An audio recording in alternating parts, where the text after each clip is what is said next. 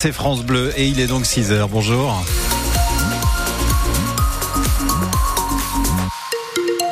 Avec un temps gris et du brouillard ce matin, peut-être sur euh, les routes que vous empruntez pour aller bosser, soyez vigilants. On a 6-7 degrés en moyenne là sur l'ensemble de la région. Le journal Alexis Arad, le procès de l'ex-gendarme du GIGN de Reims accusé d'avoir tué un suspect lors d'une intervention s'est ouvert. À la cour criminelle du Pas-de-Calais à Saint-Omer, l'ancien militaire est poursuivi pour violence par personne dépositaire de l'autorité publique ayant entraîné la mort sans l'intention de la donner. Les faits datent de 2018. Le GIGN intervient près d'une aire d'accueil de gens du voyage à côté de Lens pour arrêter des personnes soupçonnées de cambriolage. Parmi eux, Henri L'Enfant, 23 ans. Il ne sort pas de sa voiture quand les les gendarmes le lui demandent. L'intervention dégénère, la voiture redémarre, l'un des agents tire et le touche à la nuque. Henri L'Enfant décède quelques minutes plus tard. Pour l'avocat de l'accusé, Sébastien Buzy, le gendarme n'a fait que suivre les règles. Non seulement il agit dans les règles, mais il agit comme il devait le faire. Au moment où le véhicule redémarre, Monsieur L'Enfant cherche à deux reprises à le sortir de la voiture, le pousse à deux reprises avec sa main droite pour le faire sortir, entame un virage sur sa gauche, manifestement pour éjecter le gendarme du véhicule. Il y a une situation de danger qui légitime malheureusement le recours à l'arme à feu avec les conséquences dramatiques que l'on connaît. S'il estime qu'il est en danger, il est en droit de faire usage de son arme. Un portrait de gendarme modèle que balaie l'avocat des deux, de, deux des parties civiles, le père et le frère de la victime, Alban Debert. C'est évident qu'il n'a pas respecté le cas de la légitime défense. On n'est absolument pas dans une proportionnalité. Vous avez quelqu'un, euh, Monsieur Henri L'Enfant, il n'était pas armé, il était seul dans le véhicule, il prend une balle à bout portant en pleine tête sur une zone vitale, alors que bien évidemment ça aurait pu être autrement. On évoque quand même un gendarme du GIGN, des personnes qui sont parfaitement aguerries à évidemment être en face de toutes les réalités. Et là, on n'a pas affaire à des délinquants de grand chemin, on n'a pas affaire à quelqu'un de violent, il n'est pas armé. Hein. On se trouve dans une situation qui est entre guillemets normale. Et le comportement euh, de l'accusé, lui, ne l'a pas été, il n'a pas été du tout conforme. Aujourd'hui, la Cour va se pencher sur les circonstances de l'intervention avec les experts légistes et balistiques. L'accusé en cours jusqu'à 20 ans de réclusion criminelle. Le verdict est attendu jeudi. Les syndicats agricoles sont reçus à l'Elysée aujourd'hui. Emmanuel Macron va s'entretenir avec la FNSEA et les jeunes agriculteurs. Une rencontre traditionnelle en amont du Salon de l'agriculture, mais avec cette année évidemment une résonance particulière.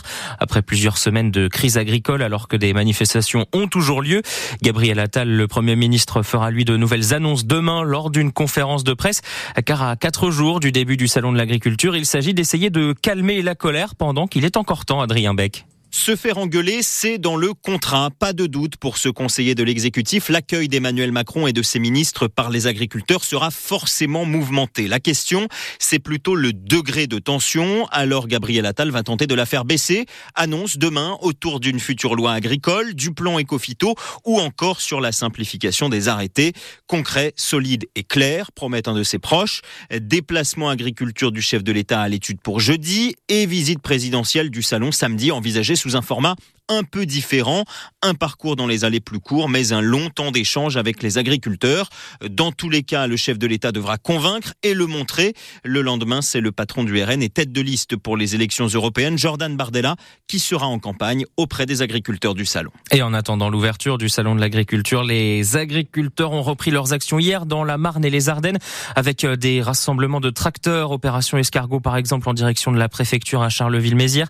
Et au petit matin, les jeunes agriculteurs de la Marne avait déposé du fumier devant la préfecture à Chalon et devant les sous-préfectures à Épernay, Vitry, François et Reims pour évoquer cette euh, mobilisation pour mettre la pression au gouvernement. Nous recevons à 7h45 euh, Bastien Lombard, c'est le président des jeunes agriculteurs de la Marne.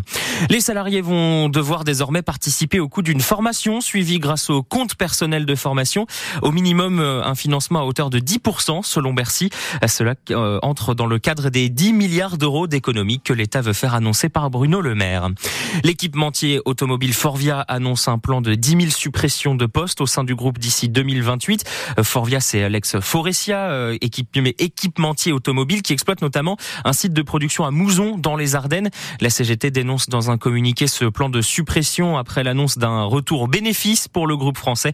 On ne sait pas encore quels sites seront concernés par les prochaines suppressions de postes. Il est 6h05 sur France Bleu Champagne Ardennes. Il y a de la friture là entre les usagers de la ligne Reims Paris et la SNCF. Les navetteurs sont en colère, ceux qui effectuent le trajet aller-retour très souvent, voire tous les jours pour certains, puisque depuis le 7 février, la SNCF a fait évoluer le service échange garantie qui figurait dans l'abonnement. Autrement dit, avant, les abonnés pouvaient changer de train pour prendre le suivant, même si ce train affichait complet.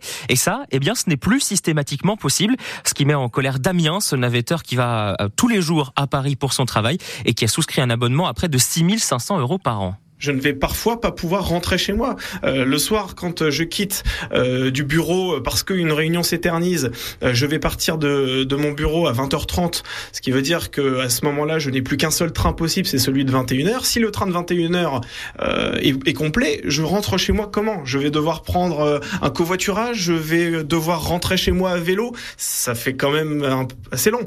Donc, je, je, trouve que ce changement qui nous est proposé par la SNCF est, honteux, euh, comme l'augmentation euh, de l'abonnement est tout, tout simplement honteux. En fait, la SNCF nous augmente un abonnement, mais nous supprime euh, des possibilités qu'on avait par ailleurs. Elle est où la logique? Une pétition a été mise en ligne pour le maintien de la garantie d'accès au train complet dans l'abonnement TGV. Une pétition qui a presque atteint les 2000 signatures. Quel sera le village préféré des Français en 2024 les, les votes sont ouverts jusqu'au 8 mars sur le site de France TV. Il y a 14 villages en compétition dont un village euh, par chez nous, puisque euh, pour le Grand Est, c'est le village de Monthermé dans les Ardennes qui a été euh, retenu. Un village magnifique enserré dans les boucles de la Meuse. Donc vous pouvez aller voter pour Monthermé, évidemment, sur le site de France Télé. Vous avez jusqu'au 8 mars. Bah oui, évidemment, on est chauvin dans mm. cette dans cette émission. Et puis une belle journée en perspective. Là, c'est pour les élèves du quartier Europe de Reims, puisque la section hand du Reims Europe Club va initier ce matin deux classes de l'école adriatique au handball. Une initiation à l'Arena en présence de Daniel Narcisse, double champion olympique, quadruple champion du monde, triple champion d'Europe. Allez, on ajoute à ça le titre. Oui, on attends, j'en ajoute encore un. Hmm. Meilleur handballeur mondial de l'année 2012. Ah voilà, rien que ça. Allez, de quoi on l'espère découvrir quelques vocations euh, pour le handball pour euh, les enfants de, du quartier Europe.